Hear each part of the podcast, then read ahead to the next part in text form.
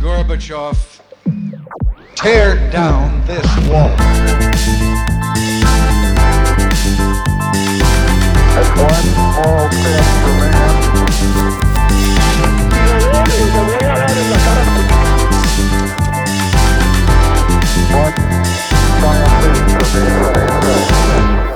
Hola, buenos días a todos y bienvenidos a un nuevo programa de Caparchando.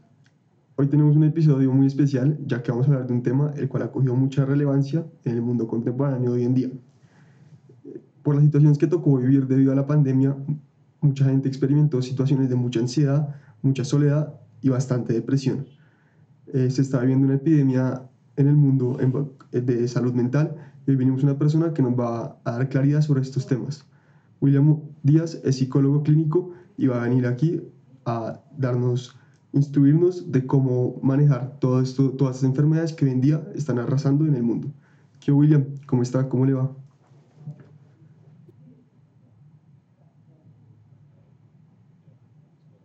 Rafael, muy bien, un gusto estar acá contigo, con este nuevo proyecto tuyo, con tu audiencia y bueno, gracias por invitarme, hermano. Bueno, cuente cómo, o sea, cómo fue ejercer su profesión en esta época tan jodida para mucha gente que tocó vivir, porque mucho tiempo solo, mucha incertidumbre. Desde un punto de vista profesional, eh, ¿cómo, ¿cómo fue su experiencia?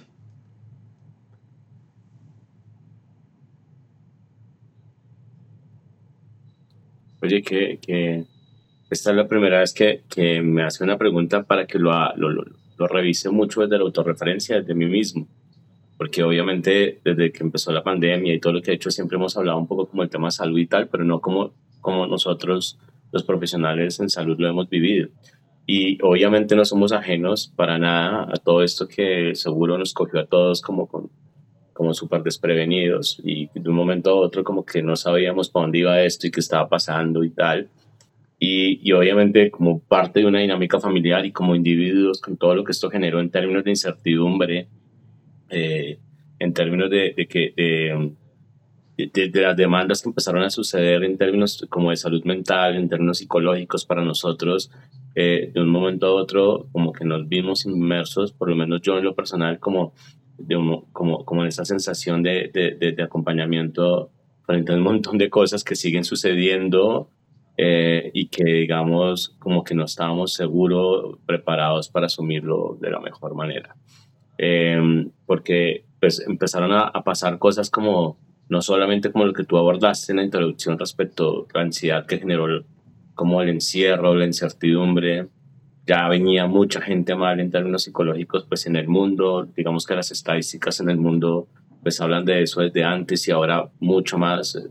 Se cree que, que, que, que los pronósticos según la Organización Mundial de la Salud han subido como a unos 275 millones de personas eh, en términos de depresión diagnosticada por el tema o por efecto de la pandemia. Antes estábamos hablando como unos 220, sí pareciera ser que el efecto que aún no es tan medible como, como quisiéramos ha generado un impacto terrible, pero ya venía la gente mal con trastornos adictivos, con trastornos de ansiedad, con problemas de familia, con trastornos con sus hijos, y esto de la pandemia un poco como que dinamitó un montón de situaciones que ya se estaban dando, y, y ahí empezaron a ver un poco en términos que uno pensaría que, que que no debiesen ser como tan significativos y tan complicados, pero que se volvieron realmente al interior de las familias muy complejos, como cómo hago con mi hijo adolescente que no quiere estudiar, que le mama la virtualidad, que no quiere comprometerse, o cómo hacemos con mi hijo chiquitico, donde me toca estar a mí súper presente, los padres, eh, refrendo a los papás o las mamás solteras,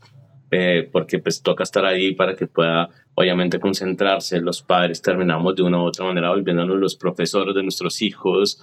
Eh, y eso realmente cuando empezó a pasar el tiempo empezó a generar un colapso eh, eh, psicológico y emocional muy, muy significativo. Entonces uno como que eh, aterrizándolo ya mucho en tu pregunta, era como el día a día, era cómo poder un poco ayudar en términos de estructura, de organización, del establecimiento de límites, que uno lo hablaba mucho afuera, pero que antes era como responsabilidad del colegio o de la universidad o del trabajo, etcétera, etcétera, pero que aquí en la pandemia se volvió como una necesidad primaria de las familias. Y nuestro acompañamiento fue mucho, y a mí me parecía curioso, yo después lo pensaba y decía, wow, o sea, la gente que la pandemia los cogió como desordenados, eh, como familia, esto los pateó distinto. Ah, hay otras estructuras familiares que los cogió un poco más organizados y que al final terminaron adaptándose como eh, chévere, compartimos, somos más organizados, eh, hay tiempo para los hijos, etcétera, etcétera. Pero como no estamos hablando un poco de, de, lo positivo de la pandemia, sino de los efectos negativos de todo esto, eh, eh, si, si, si, hay un número enorme eh, aquí, digamos, que, que, se dio, donde, donde esto colapsó por estructura, por comunicación, por relaciones mm, deficientes, ya sea a nivel conyugal, a nivel parental, eh, por trastornos que ya venían, por dificultades para el compromiso, porque aumentó como la sensación de que lo que estoy haciendo no me satisface, ya sea a nivel laboral o académico, etcétera, etcétera. Y eso fue, en mi opinión, y los colegas con los que hemos hablado un montón eh, respecto como las demandas más significativas que terminamos atendiendo nosotros, como en términos de pandemia, sumaba que nosotros mismos estábamos encerrados y sumaba que somos seres humanos y que tenemos una personalidad y una identidad y que si también esto nos coge de una u otra manera con nuestras propias dinámicas, pues bueno, es, un, es, es una mierda.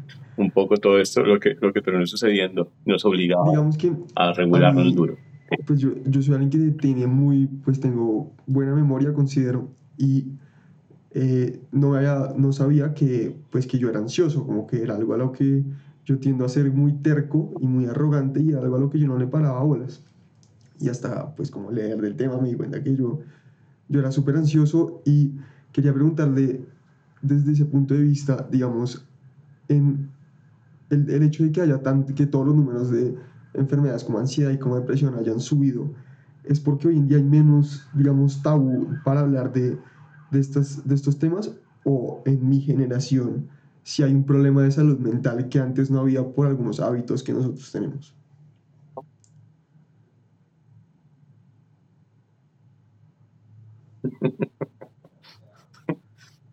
Pues mira, o sea, em, yo, yo, yo creo que muchos hoy en día, como los likes de, de, las conversaciones, se le llama ansiedad a todo.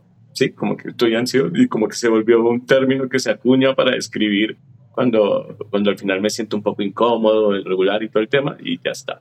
Pero digamos que es difícil, obviamente, cuando uno se desprende como el rigor formativo y el rigor clínico, porque ansiedad tiene unas características en términos psicológicos, comportamentales, actitudinales, como, y, y, además tiene que, digamos, permanecer como para criterios de diagnóstico de determinado tiempo, como esos síntomas presentándose para que uno pueda decir, wow, tiene un trastorno de ansiedad fuerte y tal. Otra cosa es que uno tenga días y situaciones que le generen ansiedad, pero evidentemente como lo pretendes enlazar dentro de la pregunta, sí, la, la, pandemia disparó cosas que uno no sabía que tenía o que yo no sabía que tenía. Me da un poco de risa como lo planteas, pero es verdad, porque en mi opinión hay un montón de elementos que, son, que generan como falsas seguridades en la estructura y en, y, en, y en la actualidad, y fundamentalmente a muchos de los jóvenes que, que, que están, digamos, en contextos específicos. ¿Cuáles son esas falsas seguridades? Digamos, me di cuenta que al final de pronto no tenía tan buenas relaciones que pensé que tenía con mis amigos. Sí, y que el tipo de vínculo no era tan profundo ni tan cercano y esto pudo dinamitar, dinamitar un montón de cosas. Al final me di cuenta que estoy más solo de lo que yo pensaba que estaba.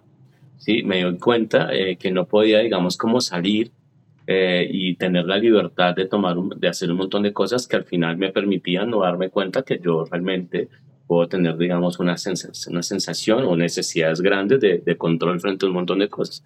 Obviamente salir a hacer ejercicio, salir a rumbear, eh, consumir alcohol, verse con los amigos, todos esos elementos, digamos, que, que, que, que, antes de la pandemia se daban y que fueron limitados tan significativamente, pues fundamentalmente dinamitaron a muchos de los que tenían una sensación de falsa seguridad, porque, porque se dieron cuenta que en realidad lo que venían construyendo tal vez sí no era como tan sólido. Eh, a, mí, a, mí, me gusta mencionar, y, y, con esto no quisiera obviamente como, sino porque me parece que es importante darle contexto a las cosas.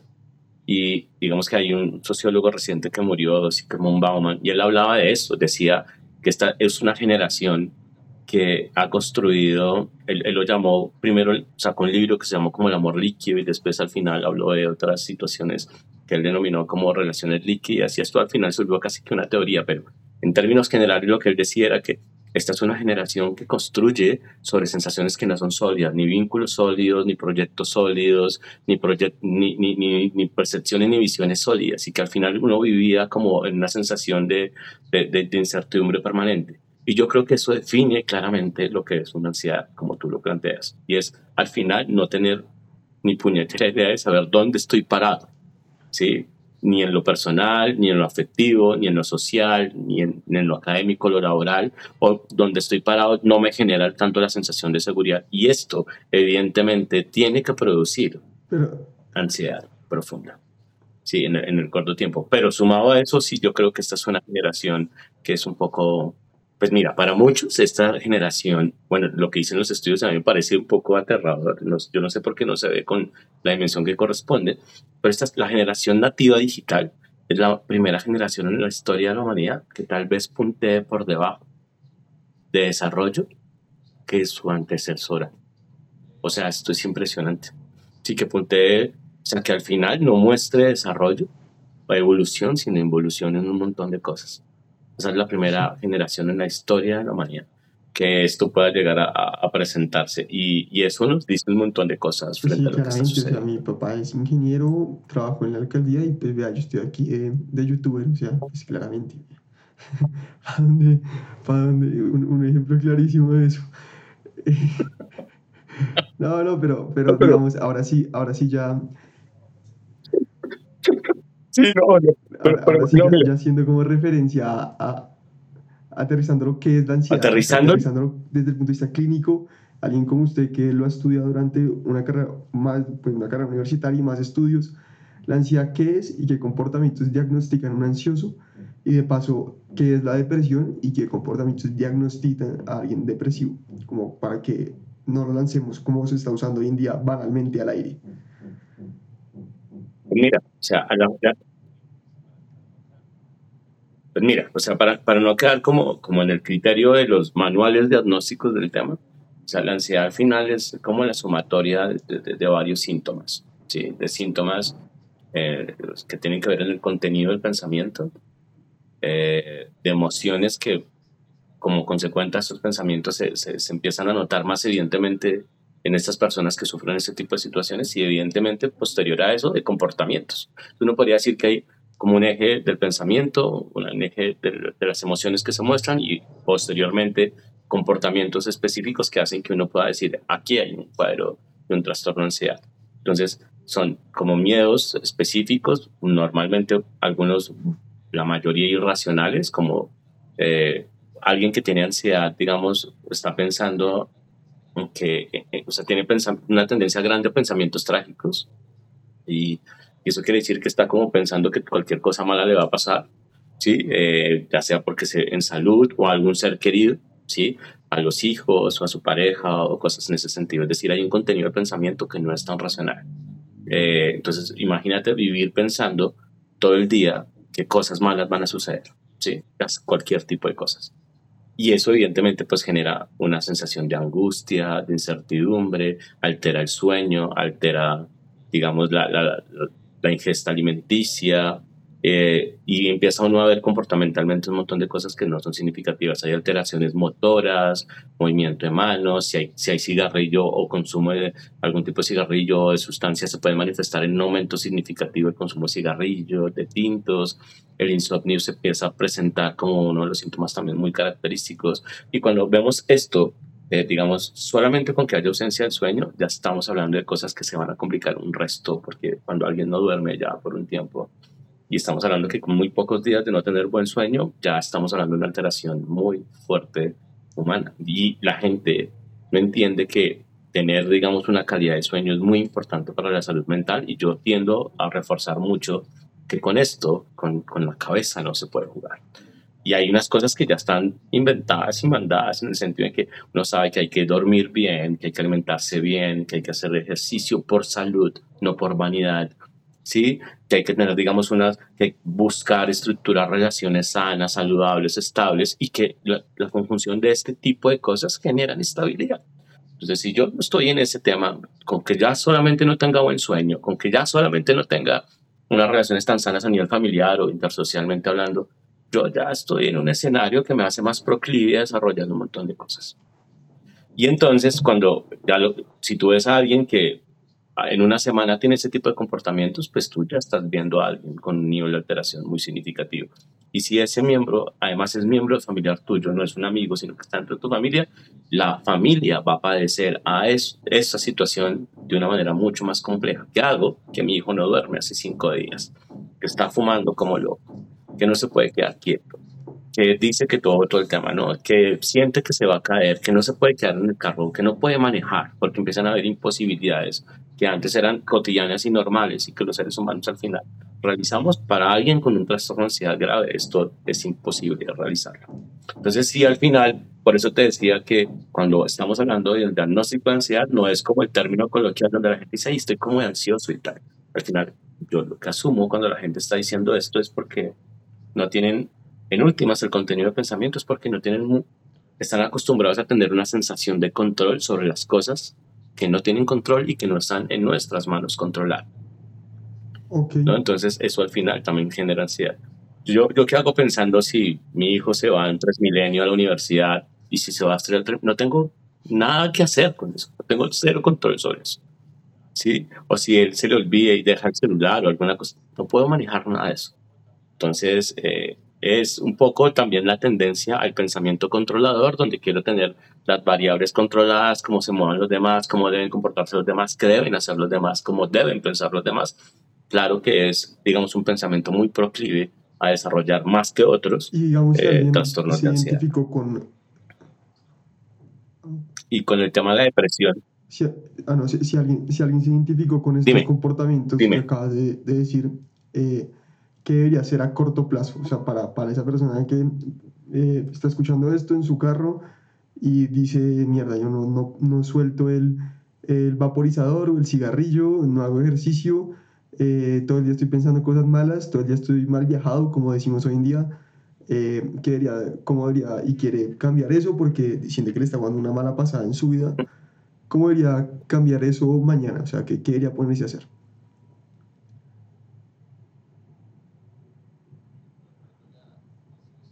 Mira, yo, yo te voy a decir esto como con un ejemplo, digamos, más. Me parece que los ejemplos le permiten aterrizar más a las personas y sirven más.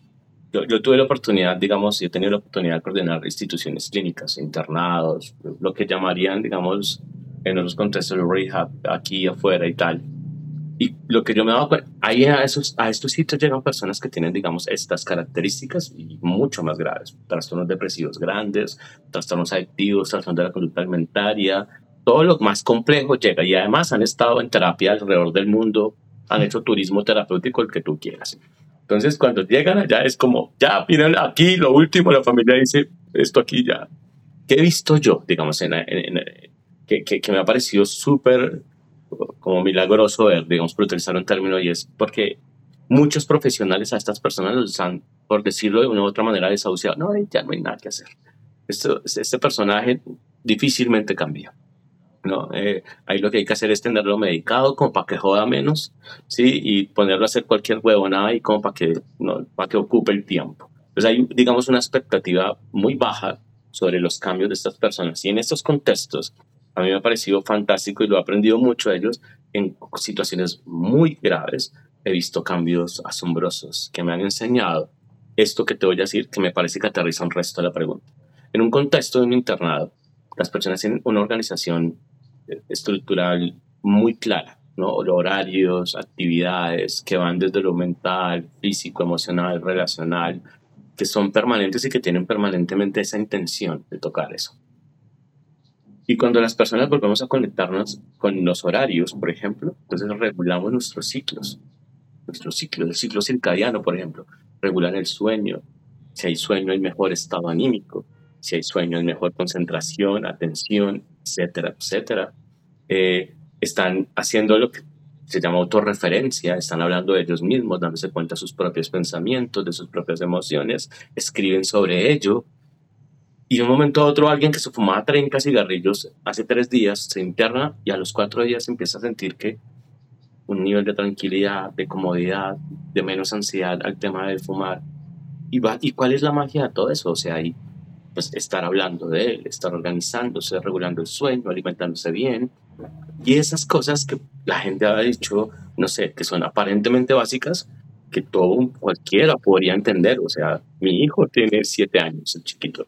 Sí, o sea, ahí hay un nivel de entendimiento, por lo menos en el pensamiento lógico concreto. Sí, de, tiene, de que ese tipo de cosas son necesarias para el desarrollo, pero con el desarrollo hoy en día evolutivo como que tendemos a olvidarlas. Entonces, terminamos dando la importancia a otro tipo de cosas que no son tan significativas y olvidamos lo que realmente nos hace sentir mejor.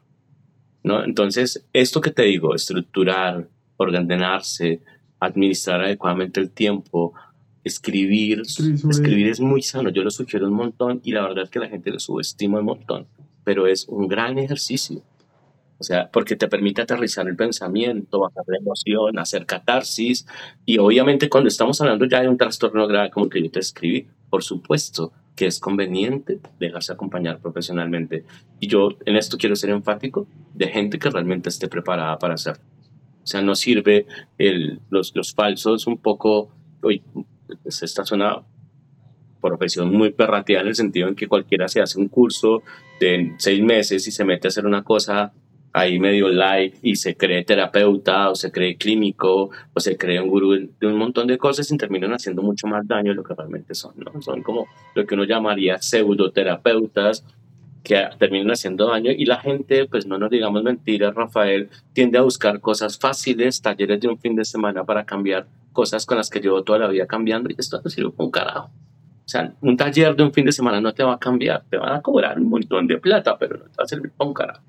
Entonces, en el sentido profundo, cuando estamos hablando de, de, trastornos graves, eh, digamos como lo estoy mencionando, puede que te dé motivación y tengas un, una elevación ahí significativa de, tu motivación e intención para hacer un montón de cambios, pero en el largo plazo no conozco, y te lo digo, yo llevo 20 años en esto, eh, gente que realmente haya tenido cambios significativos haciendo las cosas light y queriendo ahorrarse como el camino que toca.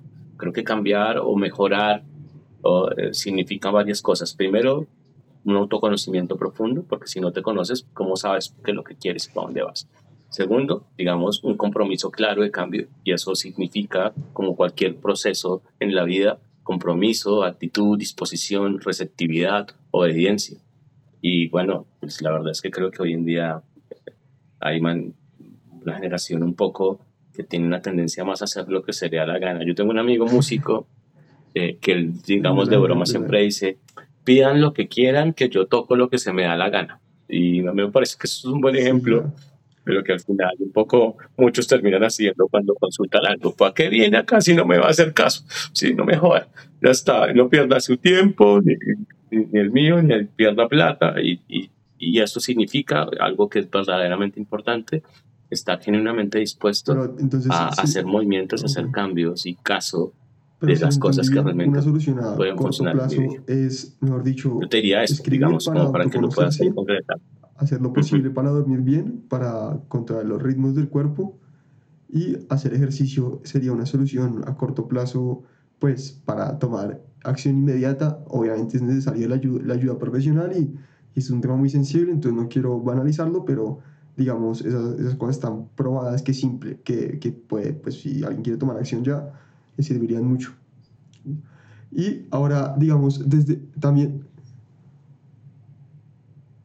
Sí, listo, y también pasa, pasa mucho, que nosotros claro, porque, pues, decimos porque que ese man, es una expresión que yo uso mucho, que decimos que ese man está deprimido. Y uno la bota al aire como sin, sin saber pues lo que significa, como, pues, como uno hace con muchas cosas. Digamos, desde un punto de vista clínico, qué es la depresión y qué, qué síntomas son de alguien deprimido, como digamos, si yo quiero pues estar alerta con, que un, eh, un, familiar mío se deprima o algo así, qué tendencias o qué rasgos son de alguien depresivo y uno, por qué debería estar, pues contra qué cosa debería estar alerta, digamos.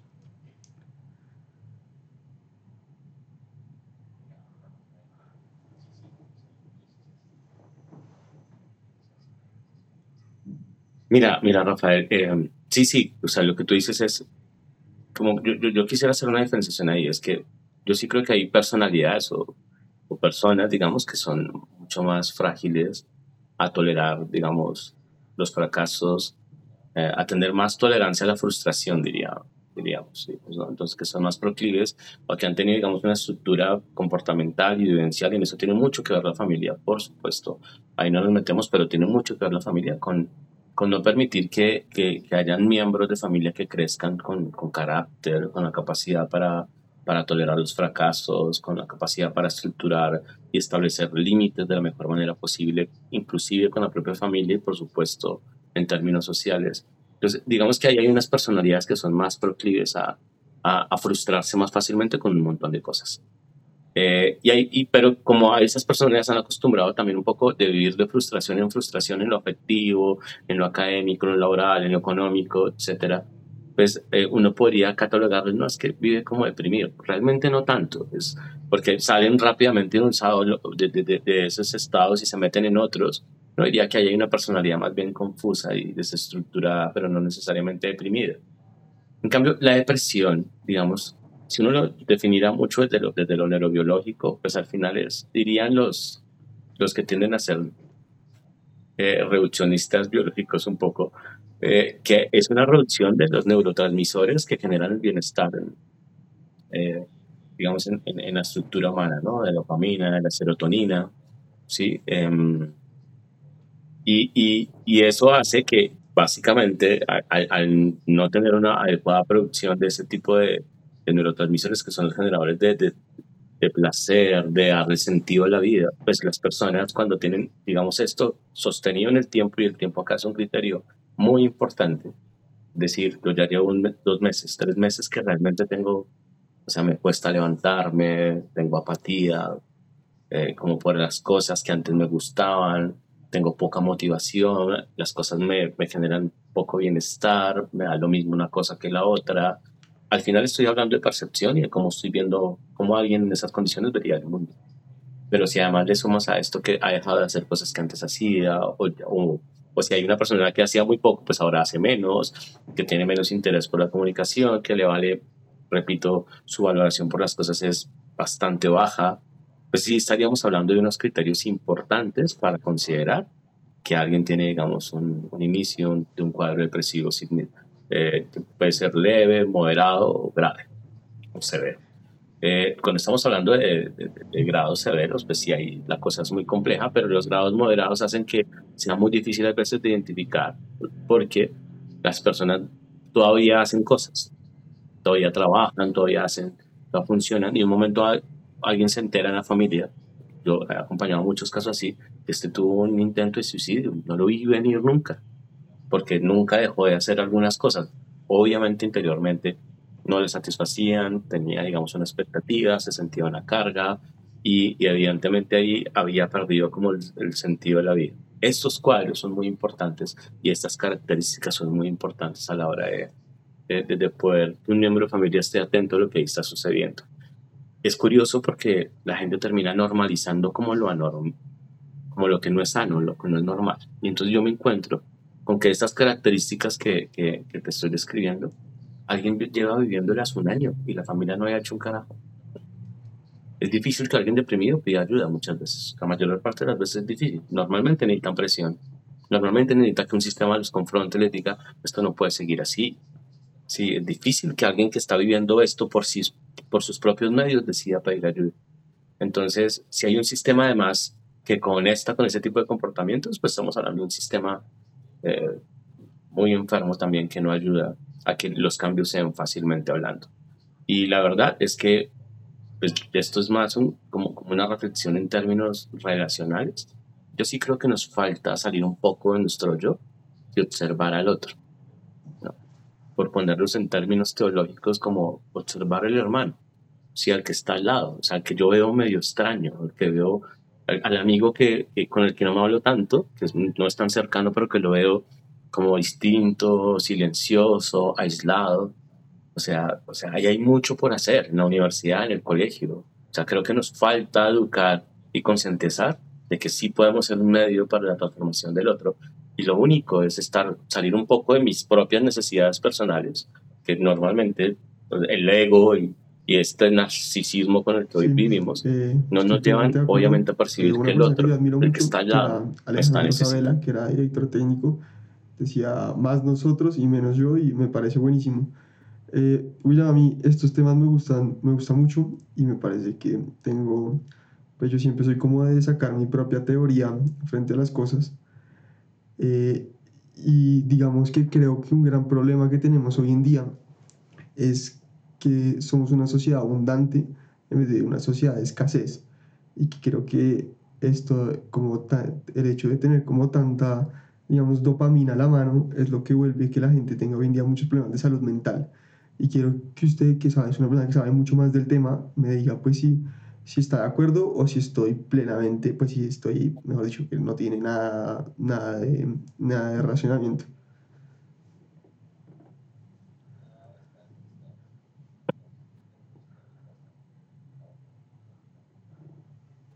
No, estás, estás, digamos, en términos generales bastante bien orientado en mi opinión también. Mira, yo, yo, yo, pues, soy especialista en adicciones, llevo trabajando con adicciones mucho tiempo, toda, cualquier clase, y las he tenido acompañándolas profesionalmente muchas, eh, conozco en el tema, y lo que uno diría para definir la adicción es, es como, esta es como mi propia definición, un poco es como la dificultad que los seres humanos tenemos como para poder segregar nuestras propias hormonas de felicidad y tenemos que recurrir a cosas que no las generen. Drogas, juegos, relaciones, comida, todo eso, porque al final yo soy incapaz de poder segregarlas de una manera como sana y como corresponde. Entonces cuando yo al final pues vuelvo, me vuelvo, o sea, incapaz de poder segregar eso en términos naturales porque he perdido la capacidad de de, de poder apreciar las cosas de una manera distinta, de poder valorar las cosas de una forma distinta, o porque realmente nunca lo aprendí como correspondía. Pues al final, digamos que soy una personalidad mucho más proclive a que cualquier ese tipo de cosas me sucedan. Entonces, un chico a los 17 años que tiene, digamos, una afectación afectiva porque su novia le terminó porque la vio con alguien más, eh, realmente se deprimen o entran en situaciones muy complejas cuando eso al final es parte de la vida de todos, de hecho parte de la vida siempre en la historia, o sea, todos vamos a tener tusas, todos vamos a tener pérdidas, todos vamos a tener situaciones familiares muy complejas, o sea, esa es la vida y así tiene que ser para todos. Entonces, cuando, cuando uno pretende que eso no suceda o no darme cuenta del impacto de esa situación, pues recurro a elementos externos para generar lo que tú decías, que es como hago para generar dopamina, serotonina, oxitocina y toda la cosa que me generaron el tema. Y se vuelve una manera práctica hacerlo de manera no natural, ¿no? Buscar químicos, sustancias, alcohol, situaciones falsas, relaciones me- falsas, como te decía, falsas sensaciones de seguridad que al final obviamente pues, Ok, bueno, eh, Eh, harán William, que yo pues, olvide yo soy como ser humano que mucho, sentirse Me bien gusta por hablar mucha carreta, como dicen mis amigos, pero mi socio me regaña si, si hago los podcasts eh, muy largos. Eh, ya hemos tenido esa, esa, esa pelea varias veces. Entonces, eh, pues aquí para cerrar y para que no se me pongan bravos, eh, le, le- pues aquí tenemos un cierre que, es, que todo invitado lo tiene que hacer, que es lanzar una predicción de lo que va a pasar de acá a cinco años. Usted la tiene bravísima porque nadie sabe qué va a pasar en el mundo, pero pues si queremos que sepa, que, que, pues que nos diga qué va, usted qué cree que va a pasar en el mundo con la salud mental hace cinco años. ¿Será que la gente va a coger más conciencia del tema? ¿No va a coger? ¿Va a empeorar por los desarrollos tecnológicos? Eh, ¿Cuál es su visión frente a esto? Ahí para cerrar.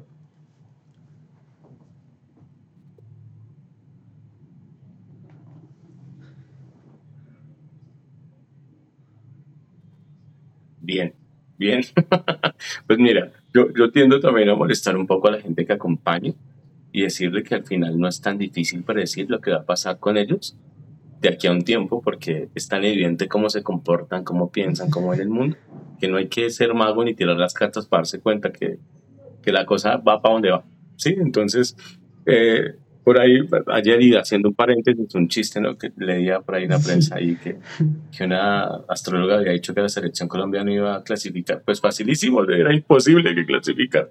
Entonces, lo que te quiero decir es que es fácil muchas veces cuando uno ve a la gente ver, viviéndola, comportándose de determinada manera, uno ya sabe para dónde va esto. O sea, no, no, no hay que ser adivino para todo esto. Lo que, lo que yo pensaría en términos sociales, mira, yo, yo sí creo que está estamos en un punto donde, donde hay una transformación profunda socialmente hablando. Eh, yo creo que esto, que estamos en un momento en donde, donde como, como que hemos perdido en gran, en gran proporción, yo creería que más que antes, históricamente hablando, cuando uno lo mira como en el desarrollo de la humanidad, como un gran sentido por la vida, como un gran sentido por la que, que, los seres humanos encuentran gran sentido por las cosas, como un sentido profundo. Entonces hay un pensamiento como catastrófico de, de nos vamos para el carajo, de como que había un dicho que, que, es más de mi época que la tuya, pero como, como vivamos y hagamos que el mundo se va a acabar. Más o menos, ¿no? Vivamos, comamos, tiremos que el mundo se va a acabar, porque yo creo que esto tiene una aplicabilidad en, la, en la práctica hoy mucho más grande que cualquier otro momento de la historia reciente de la humanidad. Y, y además, digamos que, ¿qué cosas generan adicciones? Sonido, movimiento y luz. Todo el tema es muy digital hoy en día. La gente tiene una intención de buscar y relativizar cada vez más lo que antes parecían, digamos, eh, pues, realidades un poco más claras. Hoy en día, digamos que el pensamiento contemporáneo relativiza todo. Entonces las relaciones hoy en día son, podrían ser de esta manera o la otra o la otra, y al final, entonces, repito, eso refuerza la sensación de en dónde estoy parado, como esta sensación líquida de la que hablaba así como un Bauman. Y yo creo que esa tendencia va a ser que al final nos sintamos cada vez mucho más eh, solos, desvinculados y con menos sentido por la vida. Yo creo que lo que se sabe también es que tener una mirada trascendental de la existencia es muy importante para tener sanidad mental, emocional. ¿sí? Eh, y que determinados hábitos generan determinadas cosas. Por ejemplo, hay un convento, creo que es en Francia, se me olvida, pero digamos que es el sitio por investigación donde las monjas de este convento más tiempo viven en cualquier otra parte del mundo. Son las más longevas, con mejor salud además. O sea, noventa y pico de años con una cognición fantástica, memoria, atención, coordinación y tal. Y uno diría, ¿qué es lo que está sucediendo en este sitio del mundo que no pasa en otros sitios del mundo donde, donde la gente dura más y envejece de mejor manera posible? Pues nada, lo que yo te decía hace un rato, verdad, ya está inventado. O sea, tienen una visión trascendental de la vida, tienen creencias profundas y convicciones profundas, tienen unos hábitos muy sanos y alimentan emociones que no son tan negativas respecto a un montón de cosas. Parecías, pareciera ser que la combinación de estos elementos nos hace tener vidas más sanas y con mayor sentido. Entonces, lo que yo diría es que eso no pasa y no es posible que suceda en esta sociedad actual. Entonces, ¿para dónde vamos? Yo creo que no, no, soy tan optimista como de lo que viene en términos de salud mental con la sangre. y relacional y como sociedad. No soy tan optimista. agua para poder limpiar la sangre. Bueno, William, muchísimas gracias por venir. Bueno, sí, sí, sí, sí, sí, de acuerdo. Muchas gracias. de acuerdo, de acuerdo, sí, sí. Bueno, esté muy bien. Chao. Nada, hermano, gracias por la invitación. Eh, un gusto hablar contigo, es un chévere este espacio. Mr. Gorbachev, tear down